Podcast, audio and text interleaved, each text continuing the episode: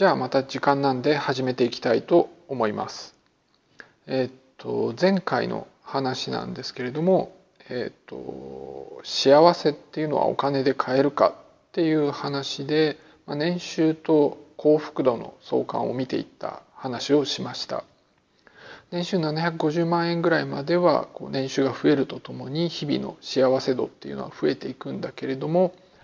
えー、そこから先はもうあんまり増えないという話をしました。それから、まあ、死ぬ間際に人がどんなことを後悔するかっていうような話もして、まあ、仕事をしすぎなければよかったって考える人も結構多いっていう話でした。じゃ今日はですね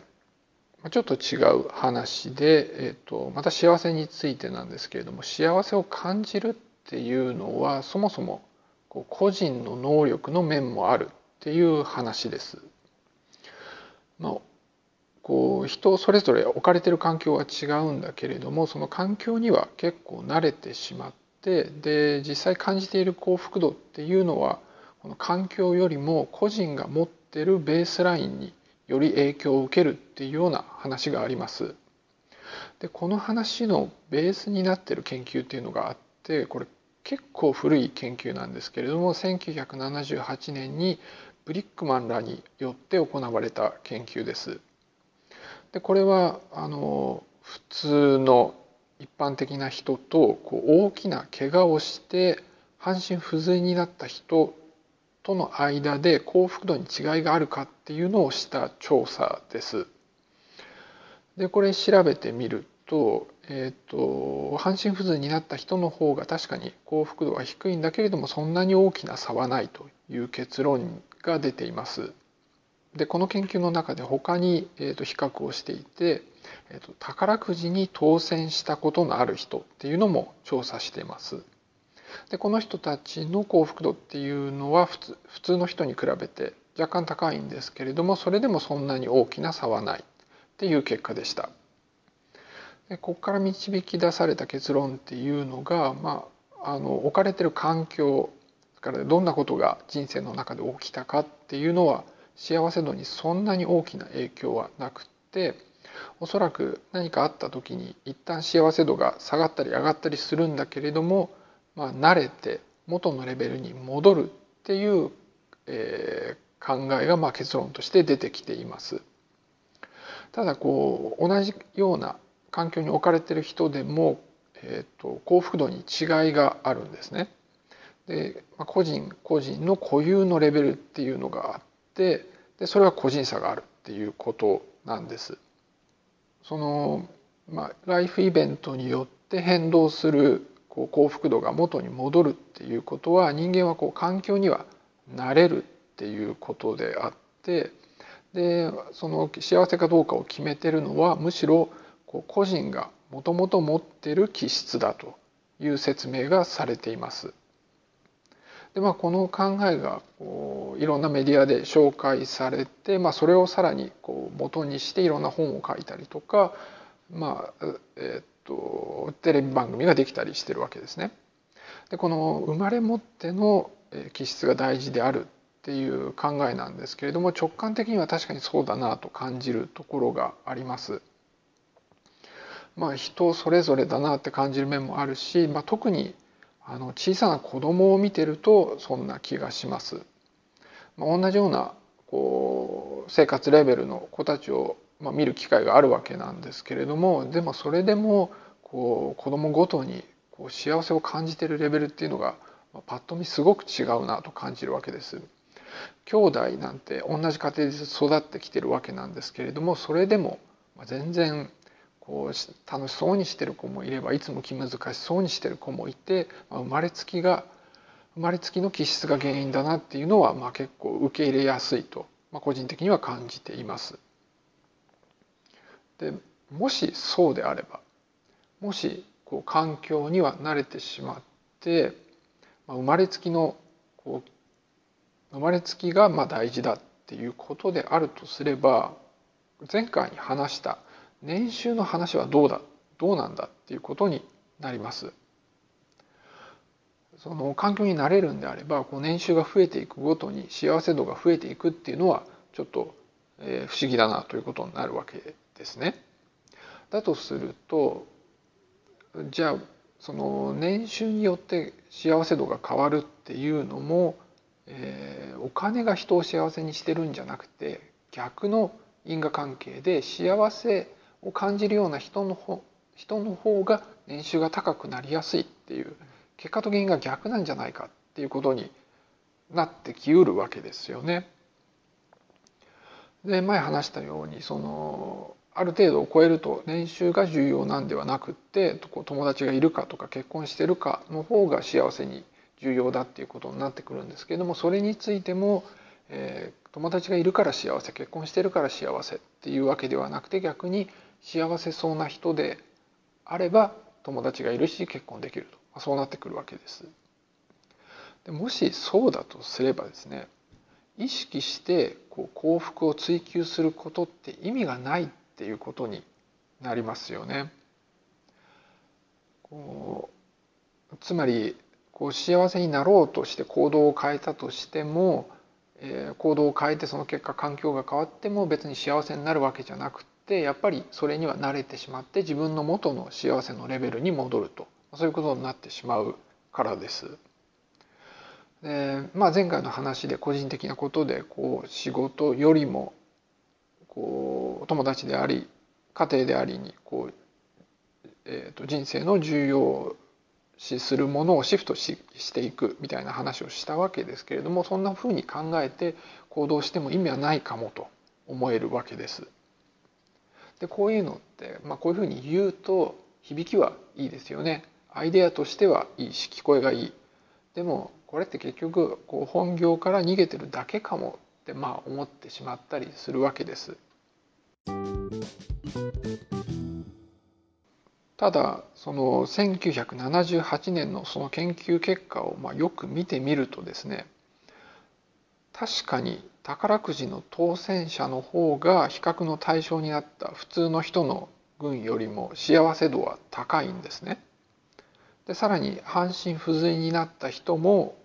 その比較の群よりも低いんです。で著者たちその研究を行った人たちっていうのはその結果を見てそんなに大きな差はないからなんていうか半身不随になったら多分もうものすごい不幸になってるだろうにそうでもなくってそんなに大きな差はないからあ人はなれるんだっていうまあ結論になってたわけです。でもデータを見てみるとやっぱり宝くじ当たった人は幸せだしえー、半身不随になった人は、え、不幸せのままであったわけです。でそういうこう微妙な差でこれが微妙かどうかっていうのもなかなかデータだけ見て比較するのはまあ難しいんですね。でもまあそういう、えーと、比較的小さな差っていうのはこう置き去りにされてるというところがあります。この論文自体ではちゃんとその点に関しては触れられているんですけれども、まあ、メディアで取り上げられる時っていうのはこの辺がこうなるべくシンプルな形にっていうふうになってでなるべくセンセーショナルな形になってしまうんですね。そうすると、まあ、どんな環境に置かれても幸せ度そんなに変わらないっていうところだけがまあ強調されてしまって細かいところは切り捨てられてるというところがあるわけです。まあ、なかなかこういう研究が紹介される時っていうのはあんまり長々と説明するわけにはいかないですからちょっとでも分かりにくい部分っていうのは置いといて、まあ、結論の重要な点その中でも特に一般の人が聞いて面白いと思う点だけがまあ紹介されてしまうわけです。でこれ結構昔の研究ですからその後もまあ似たような研究がされていて最近の研究を見ているとまあ、この結果を再現しているものもあります。まあ、どういう環境に置かれてもそんなに幸福度は変わらないっていうところを、まあ、あの再現しているところ研究もあるんですけれども逆に、え、いいことがあるとやっぱりその効果は持続している悪いことがあるとその効果っていうのも持続しているっていうような研究もたくさんあります。だから慣れっていうのはまああるんだろうけど幸せな状況っていうのは人を幸せにするし不幸せな状況は人を不幸せにするというわけなんです。まあ、その例の一つとして挙げると,、えー、と、離婚をすると幸せ度が上昇してそれは維持されるっていう研究結果があります。その離婚する前っていうのは当然関係が悪化してるからまあ不幸せだと普通は考えるわけですね。でもその人は置かれている環境になれるっていう考えからいくと、まあ、離婚の直前の状況でもそんなに不幸せではなくって離婚してもそこから、え、そんなに幸せ度が増えるわけではないっていう考えになるわけなんですけれども実際にデータを見てみると、え、離婚すると離婚した時点から幸せ度が上昇していてそれは、えー、と数年間後で見てみても幸せ度が持続しているという結果になっていました。確かに個人差っていうのはあるわけですね。だから、えーと、個人差生まれ持っての気質っていうのもやっぱり大事なわけです。だから結論っていうのは多分環境も気質も両方大事だっていうことだと思われます。まあ、比率っていうのも多分あると思うんで、まあ、そういうのもこうたくさん研究が積み重なってくると分かってくるんだと思います。なんですが結論っていうのは結局環境も、えー、生まれ持った気質もどっちも大事っていうそんなシンプルなものではないということになってるわけです。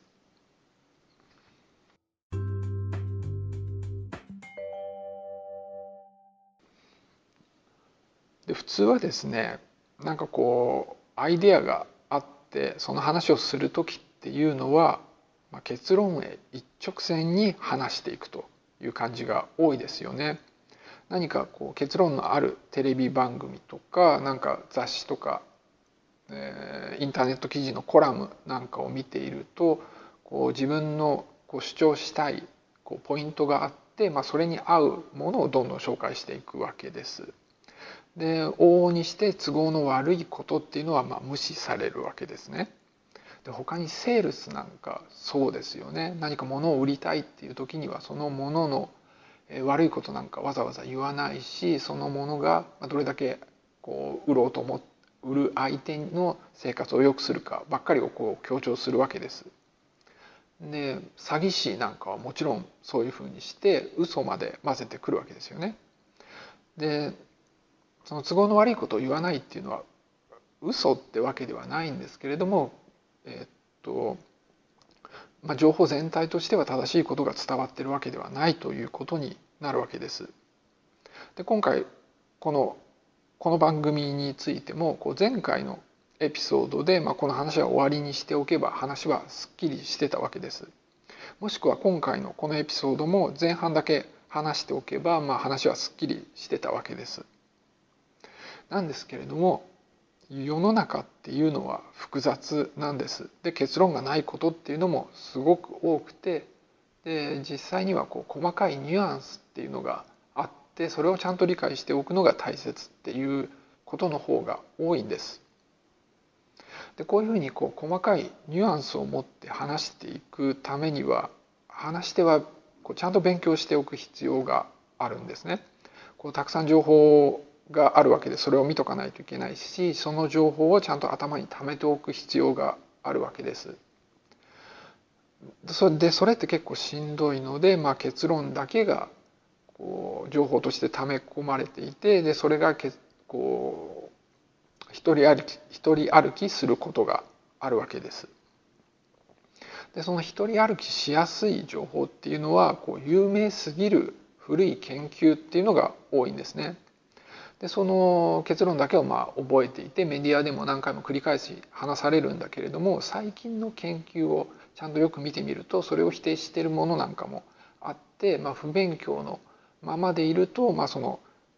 こう有名すぎる古い研究の結論に結論を重視しすぎるということになってしまうわけです。でまあ話し手のこう問題もあるわけなんですけれども聞く側の問題もあるわけですね。やっぱりこう専門じゃない人がものを聞く時っていうのはもしくはあの娯楽として情報を仕入れてる時っていうのはそんなにこう気合い入れて聞きたいわけじゃないんでシンプルな結論が好まら好まれるわけです。であんまり細かいところまで立ち入った理知的なものっていうのは好まれない傾向があるわけです。でメディアではもちろんなんですけどもそうじゃなくて日常こう普段接してる人たちでもこう歯切れのいいものの言い方をするっていう人がいて、まあ、そういう人がこう好まれるわけですねそういう人がメディアなんかでは重宝されるし、まあ、そういう人のこうアドバイスを聞きたくなるわけです。でもそういうのってこうやっぱりこう落とされてる情報っていうのがあって話全体としては不正確であることが多いです。あとすごく誇張されることが多いわけですよね。だから結果としては聞き手にも不利益を与えることがあるわけで、まあ、しんどいんだけど細かいところこうなかなか結論の出ない話っていうのもちゃんとまあ考えるっていうのが重要であるというところです。じゃあ今日はこの辺で終わりにしたいと思います。Thank you.